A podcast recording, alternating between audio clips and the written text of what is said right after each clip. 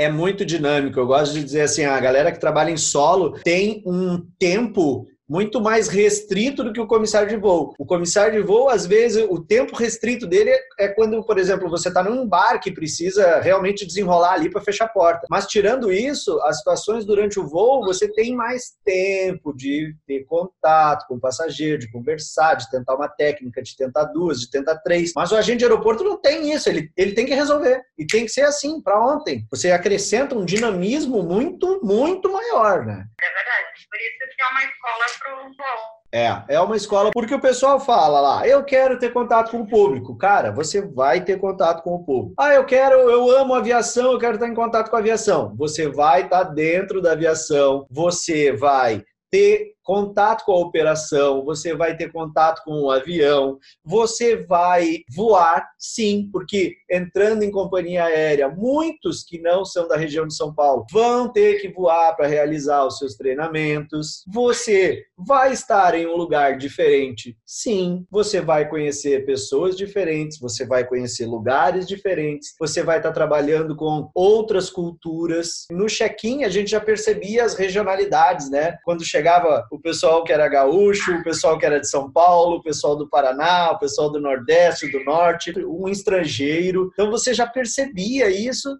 batendo o olho, você já, já lida com a cultura de uma forma muito mais é, rápida, né? muito mais eficiente.